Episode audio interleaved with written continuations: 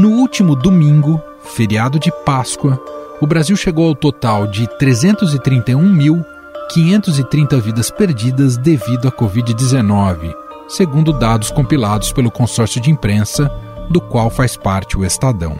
A cartilha da Fiocruz para a celebração da Páscoa era para que todos ficassem em casa.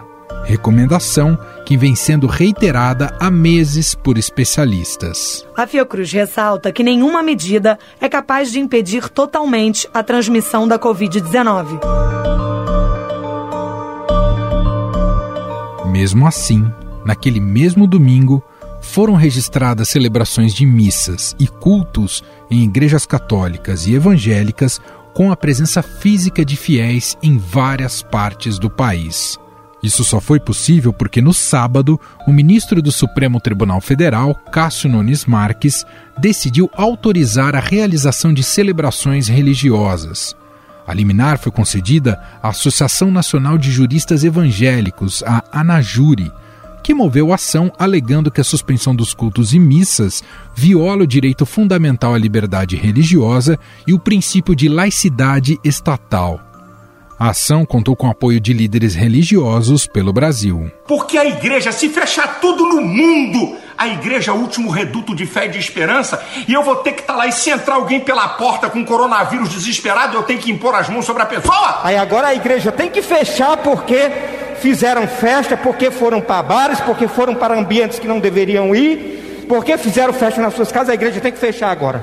Olha o dedinho.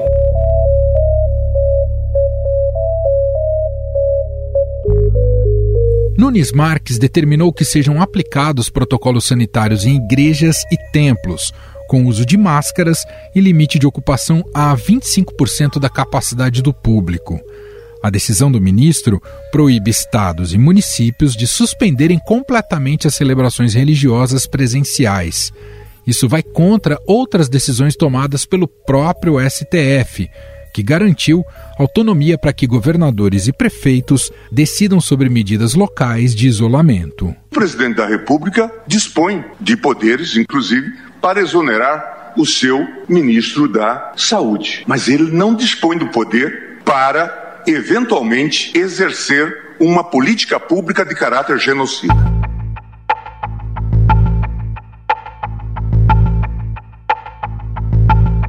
Decisão de Nunes Marques, é claro, desagradou a muitos. O prefeito de Belo Horizonte, Alexandre Calil, chegou a afirmar publicamente que não cumpriria a ordem do ministro. A vacina está chegando, nós estamos preparados para vacinar, temos estrutura para vacinar, está chegando, estamos na bica de acabar com isso, mas parece que ninguém está entendendo a gravidade dessa doença. Mas acabou cedendo à pressão imposta pelo Judiciário. Na segunda-feira veio o contra-ataque.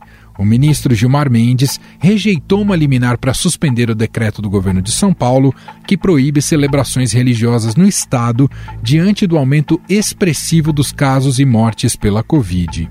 E não parou por aí. O magistrado fez duras críticas à decisão do novato Nunes Marques a quem atribuiu uma postura negacionista diante dos mais de 300 mil mortos pela pandemia. No entanto, a história ainda ganhou outro capítulo. O Procurador-Geral da República, Augusto Aras, que também tem uma vida religiosa ativa, pediu que as ações que visam reabrir as igrejas sejam mandadas somente a Nunes Marques. Aras sustenta que a Constituição assegura a liberdade religiosa e que a assistência espiritual é essencial para o enfrentamento da pandemia.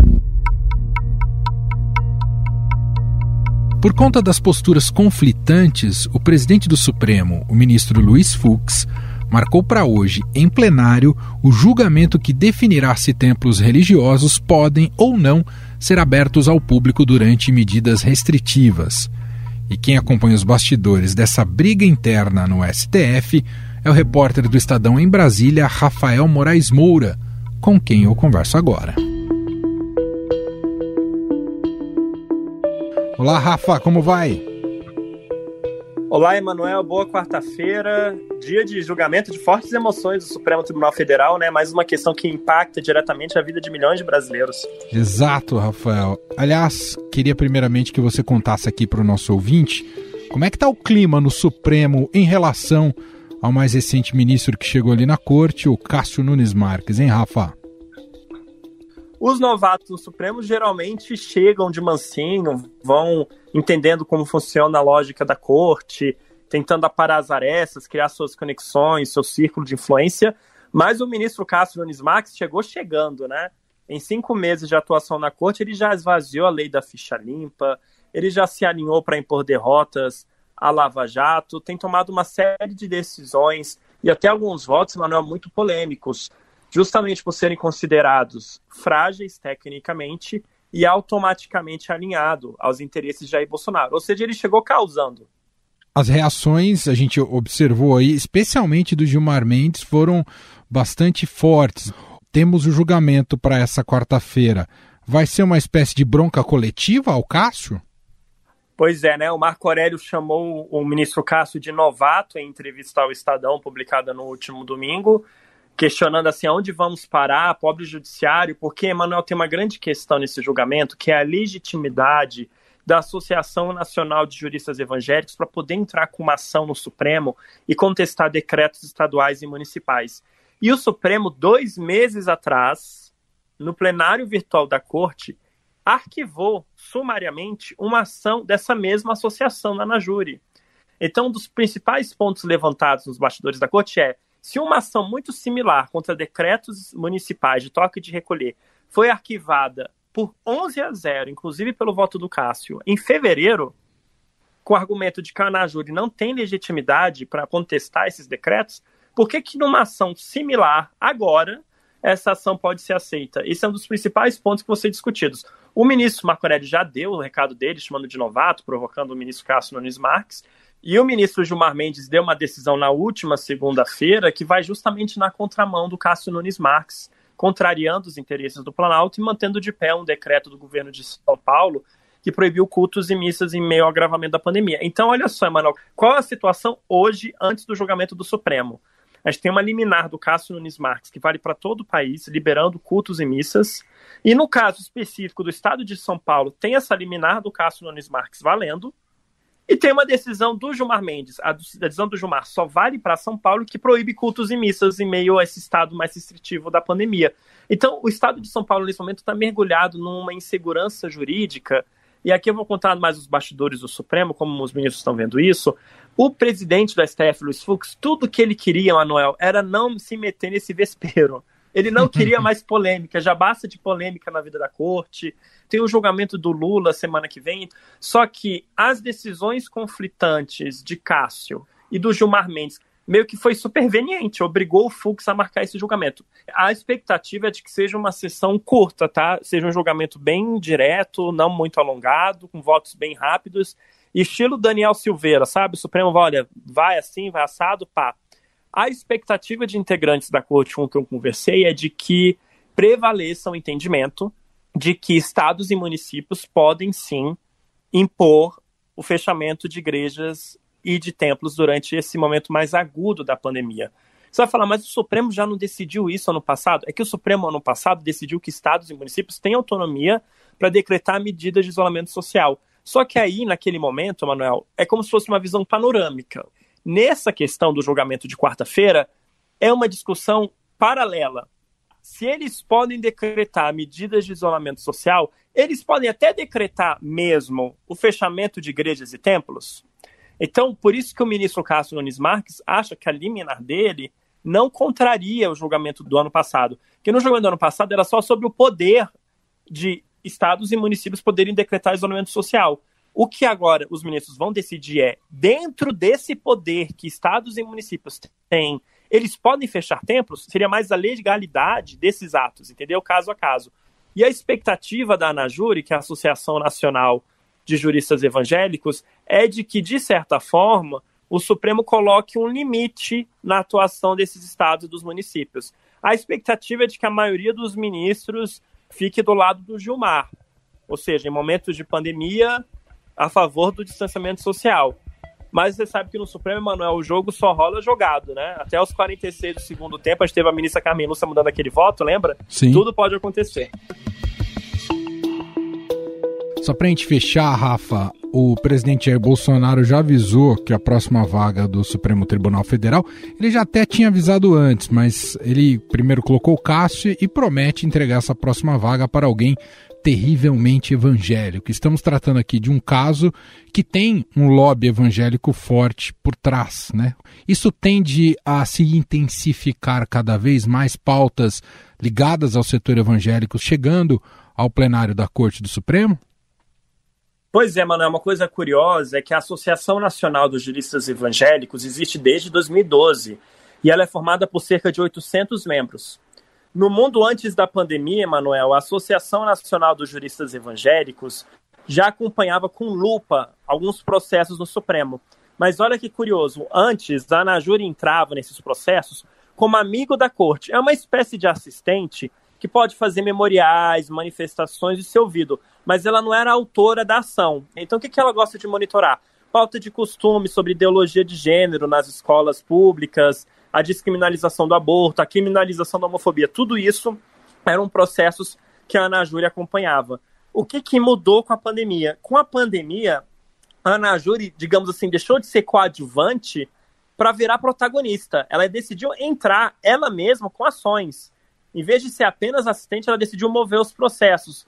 E processos, Emanuel, contra justamente decretos de governadores e de prefeitos que impuseram toque de recolher e medidas de distanciamento social que acabaram interferindo no funcionamento dos tempos. Então, com a pandemia, a Anajuri dá uma virada. Ela busca um maior protagonismo, ela reforça o lobby evangélico dentro do Supremo e ela passa a mover as próprias ações. E é por isso que agora a gente entra nessa discussão da legitimidade, porque a Constituição e o entendimento do Supremo é esse também, ela exige uma série de requisitos para uma entidade ter uma legitimidade de entrar com aquela ação. E tem que ser uma entidade de classe, tem que estar presente em nove estados. E o Supremo já decidiu em fevereiro que a Anajuri não tem essa legitimidade. E esse é um dos principais pontos delicados na decisão do ministro Castro Nunes Marques. Muito bem, detalhes e apurações trazidas aqui pelo Rafael Moraes Moura, que volta a esse podcast ainda nessa semana no Poder em Pauta de sexta-feira. Então, Rafa, até lá! Até sexta-feira, um abraço.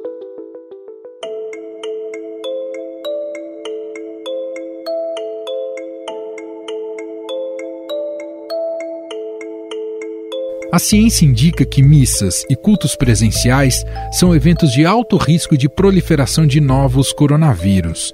Celebrações religiosas desse tipo reúnem fatores perigosos para a contaminação e o espalhamento da doença. São normalmente realizados em ambientes fechados, muitas vezes com pouca ventilação, com uma grande quantidade de pessoas que falam alto, cantam e compartilham objetos. Estudos realizados no exterior corroboram essa hipótese. Uma pesquisa da Universidade de Stanford, nos Estados Unidos, por exemplo, coloca igrejas na frente de mercados e consultórios médicos na lista de ambientes de risco. O próprio CDC, que é o Centro de Controle e Prevenção de Doença dos Estados Unidos, reforça em seu site que participar de eventos e reuniões aumenta o risco de obter e disseminar a Covid-19. Nos Estados Unidos, um culto em Kentucky resultou um surto com três mortes e que se espalhou por mais de 320 quilômetros. No Arkansas, uma celebração religiosa com a participação de 92 fiéis terminou com 35 deles contraindo o vírus e resultou na morte de três pessoas. Na Coreia do Sul, um grupo religioso foi identificado como um viveiro de coronavírus quando o número de casos confirmados começou a se acentuar no país ainda em fevereiro do ano passado. Na ocasião, a filial de uma igreja na cidade de Daegu respondeu por 30 de 53 novos casos oficiais de coronavírus no país. Líder de um grupo religioso na Coreia do Sul, Lee Man-hee se ajoelhou perante a imprensa para pedir perdão por causa dos casos de coronavírus surgidos na igreja que ele comanda. Em outras partes do mundo, eventos religiosos tradicionais têm sido adaptados por conta da pandemia. No Vaticano, o Papa Francisco celebrou a última Semana Santa a portas fechadas pelo segundo ano consecutivo. Em Jerusalém, os locais religiosos que haviam sido fechados no ano passado agora ficaram abertos, devido ao estágio avançado da campanha de vacinação em Israel. Ainda assim, há regras que restringem o número de fiéis. Nos Estados Unidos, a discussão sobre a liberação de cultos religiosos também foi parar na justiça. Em novembro, a Suprema Corte proibiu o governador do estado de Nova York de impor restrições com base na defesa da liberdade de culto citada na Constituição. Um argumento similar foi usado aqui no Brasil pelo ministro Cássio Nunes Marques. Em sua decisão, ele observou que, justamente por vivermos em momentos tão difíceis, mais se faz necessário reconhecer a essencialidade da atividade religiosa. Para Roberto Dias, professor de Direito Constitucional da FGV e de Direito da PUC São Paulo, houve um equívoco do ministro Cássio Nunes Marques em relação à liberdade religiosa. Me parece um, um grande equívoco aqui, né? Na verdade, não está se falando em, em violação à liberdade de, religiosa, à liberdade de crença, à liberdade de culto, mas sim de proteção da saúde e da vida das pessoas. Né? E uh, a decisão do ministro Nunes Marques, na verdade, ela contraria uma outra decisão do plenário do Supremo Tribunal Federal lá do começo da pandemia, de abril de 2000, quando o Supremo foi é, provocado a se manifestar sobre as competências dos entes federativos, eu quero dizer, da União, dos estados, dos municípios e do Distrito Federal, é, em relação à proteção das pessoas e da vida e da saúde dessas pessoas é, quando da pandemia. E o Supremo Tribunal Federal, naquela ocasião, ele foi muito enfático, foi muito claro que todos os entes da federação, portanto, todos, União, Estados, municípios, Distrito Federal, têm de cuidar da saúde. E o Supremo não poderia ter dito outra coisa naquela ocasião, porque isso é exatamente a expressão da Constituição. Né? A Constituição, num determinado artigo, artigo, a gente ser mais preciso, no artigo 23, inciso 2, ela fala que compete à União, Estados, Distrito Federal e municípios cuidar da saúde. É uma competência que a gente chama de competência comum. Todos eles, então, têm o dever de cuidar da saúde. E ao decidir dessa forma, nós acompanhamos, nós sabemos que uh, o presidente da República, a partir daí, começou a usar um discurso falso, né, mentiroso, no sentido de que ah, agora o Supremo isentou a, a União e o presidente da, das responsabilidades pelo combate à, à pandemia, porque isso é responsabilidade dos estados e municípios. Primeiro, o Supremo não disse isso, né? O Supremo disse que todos os entes são obrigados a cuidar da saúde das pessoas. E ao fazer isso, o Supremo Tribunal Federal deu o poder para os estados e municípios de restringir, né, com base na lei, lei essa também do começo do, da pandemia, né, restringir é, a circulação das pessoas, exigir o uso de máscara, enfim, respeitar as, as orientações científicas, e, e, a decisão do Supremo fala explicitamente nisso, para o combate à pandemia. E os prefeitos e governadores, no caso da, é, nesse caso que a gente está conversando hoje, eles fizeram exatamente isso, ou seja, restringiram a, a presença de pessoas em cultos, porque isso é um dos fatores de disseminação do coronavírus. Portanto, é, é uma decisão é, do Nunes Marques que tenta reverter essa posição dos, dos governadores e dos, e dos prefeitos, que me parece uma decisão totalmente equivocada e contrária à própria posição do Supremo Tribunal Federal. Mesmo com indícios científicos do alto risco de contaminação e o aumento preocupante de casos e mortes pela Covid-19, um dos defensores da abertura de templos religiosos é o presidente Jair Bolsonaro. O Estado é mas nós somos cristãos. Ou para plagiar a minha querida Damares, nós somos terrivelmente cristãos.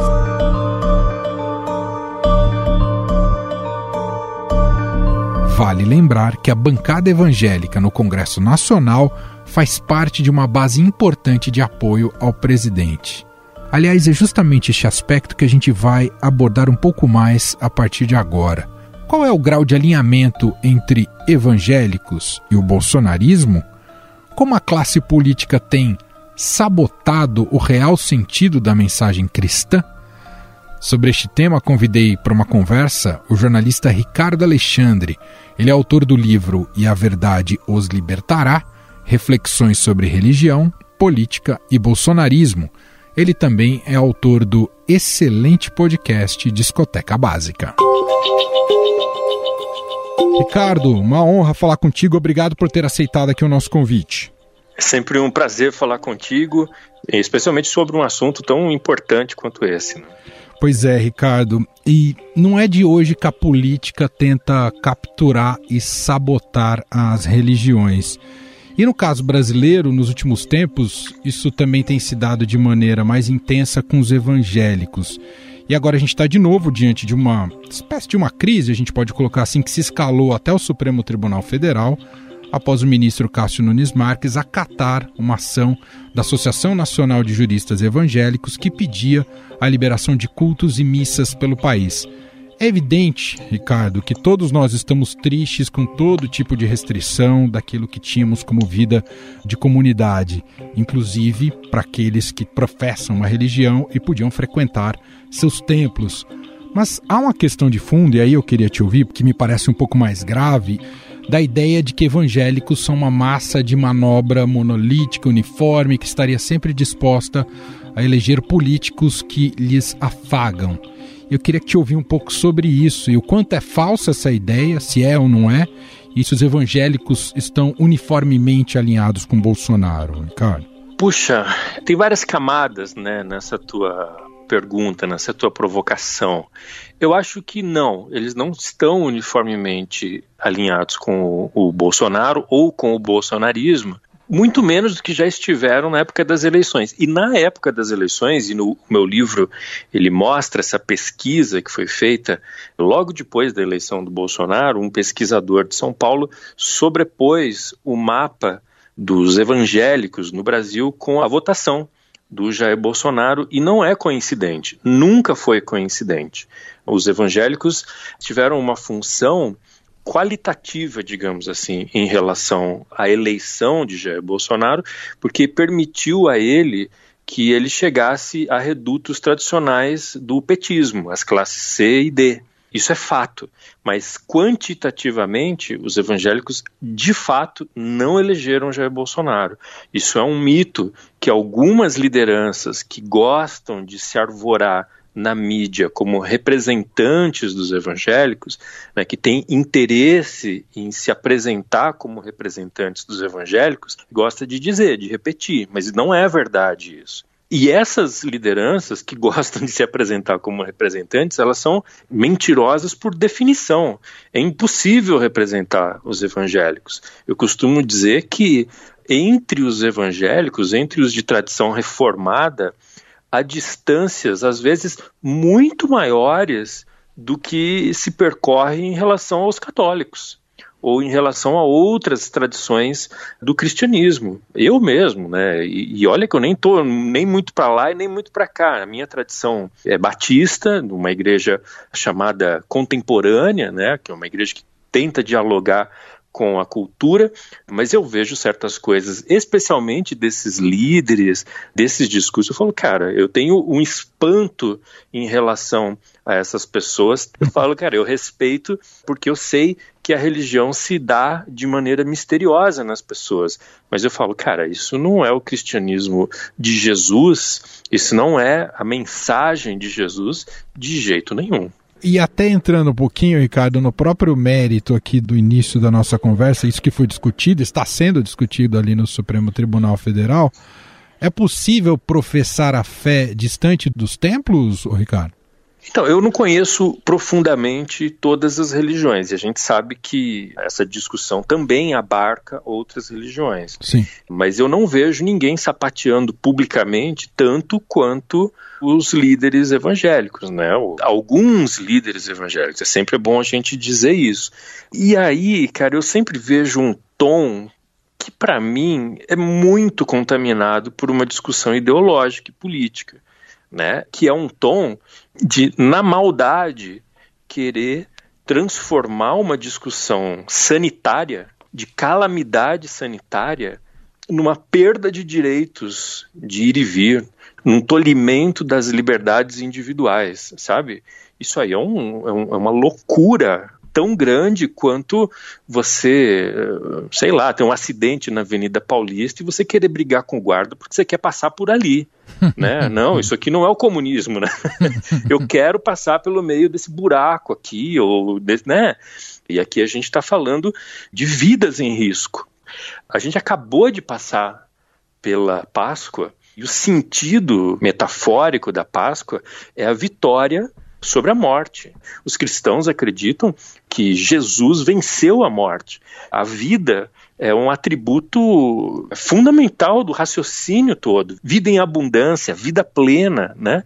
Eu acho um descolamento completo da mensagem de Jesus quando a vida é tão desimportante para esses líderes, né? É muito triste que líderes religiosos estejam fazendo propaganda de caminhos de morte e chamando isso de cristianismo. E é possível viver o sentido de comunidade num momento de restrição como esse, Ricardo? Pergunto isso para você porque as igrejas evangélicas, boa parte delas, cumprem um papel social importantíssimo no país, né, Ricardo? Cumprem sim. Eu acho que você falou uma coisa muito verdadeira discute-se muito isso, né, do, dos impostos. Cara, os governos devem muito às igrejas, em todos os sentidos, porque elas levam leitura, elas levam música, elas levam instrumentos, elas levam. A gente pode discutir aqui a qualidade desse atendimento, mas é muito superior ao nada que os governos costumam oferecer, especialmente para as camadas mais pobres. Mas então, o que eu acredito, e o meu livro, e a verdade os libertará, ele é muito insistente nesse ponto de que o que se precisa discutir é o tipo de cristianismo que esses caras estão vivendo. Porque o cristianismo bíblico de Jesus e dos apóstolos, ele vai dizer que o templo é o corpo das pessoas né? Ele vai dizer que a igreja é a comunidade que se forma em torno da mensagem de Jesus. Não é um prédio. E a gente tem essa herança romana, não é nem da igreja romana, é do Império Romano mesmo, né, de associar as assembleias com prédios, que a gente traz isso. Eu moro numa cidade que tem uma igreja chamada Casa de Deus. Sabe? É, um, é uma loucura isso. A gente transformou Deus numa entidade que mora num prédio. Mas eu também, quando a gente está vendo esse tipo de liderança levando pessoas para o matadouro por razões ideológicas e políticas, baseados numa mentira de que uma crise sanitária é uma supressão de direitos individuais, a gente também tem centenas, milhares de igrejas, de comunidades que estão reinventando o seu jeito de, de ser comunidade. Eu tenho visto movimentos que me emocionam, assim, da igreja sendo de fato igreja nesses momentos de crise. Agora, isso aí é o cristianismo baseado na mensagem do evangelho, que é muito diferente desse cristianismo requenguela que as pessoas têm oferecido a troco de espaço político, né? Também quero te ouvir, cara, sobre mais uma expressão do Bolsonaro que também tem relação com o próprio Supremo Tribunal Federal, que ele já indicou que o próximo ministro será terrivelmente evangélico. Queria saber o que, que você entende por terrivelmente evangélico, Ricardo. Vindo da boca do Jair Bolsonaro, é alguém terrivelmente conservador. É isso, né? Na verdade, esse raciocínio religioso embutido no bolsonarismo, ele iguala o cristianismo ao conservadorismo ao discurso moralista, especialmente. E é uma série de atributos que a gente sabe bem quais são, né? A Bíblia tem uma lógica moral, a Bíblia tem uma lógica de costumes, né? Isso é inegável. Mas se você pega todos os profetas, eles vão dizer assim que Deus não ouve a oração de quem negligencia o pobre, sabe? Ele se preocupa com os donos de negócios que pagam mal os seus funcionários. Então há um recorte muito triste e limitador do cristianismo como uma agenda moral, simplesmente, né? Ela não é proporcional à Bíblia sabe? A Bíblia se preocupa muito mais com a justiça social, mas infinitamente mais com a justiça social do que questões de costume. E mais, as questões de costume são sempre dirigidas à própria igreja, né? Se você for pegar todas as cartas do Novo Testamento, elas são dirigidas a comunidades cristãs. Então são os apóstolos dizendo, olha, cuidado com o comportamento de vocês, cuidado com o que vocês falam, cuidado como vocês vivem. E no entanto, a gente usa desses mesmos textos para apontar o dedo para quem está fora da igreja. Então quer dizer, é uma inversão completa, inclusive porque quando Jesus, no famoso Sermão do Monte, ele vai dizer que o método de divulgação, digamos assim, do cristianismo, da mensagem de Jesus, é a vida dos cristãos. Pelas suas boas obras, as pessoas vão olhar e vão glorificar a Deus que está no céu. Então, assim, meu amigo, em vez de falar, faz, mostra, né? Porque aí as pessoas vão olhar para você e vão falar, cara, esse troço de Deus deve existir mesmo. Esse negócio de cristianismo funciona de verdade. Muito bom. Nós ouvimos o jornalista Ricardo Alexandre, autor do livro A Verdade os Libertará, reflexões sobre religião, política e bolsonarismo. Ele também é autor do podcast Discoteca Básica, que é sensacional, vale muito ouvir. Ricardo, mais uma vez, muitíssimo obrigado aqui pelo papo, sempre muito bom. Um abraço, meu caro. Um grande abraço, até a próxima.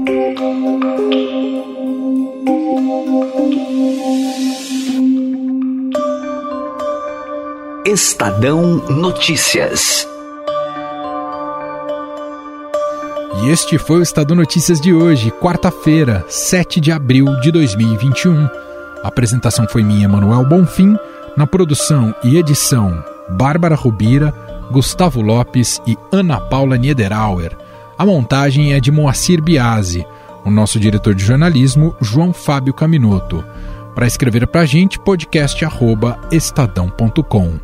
Um abraço para você e até mais.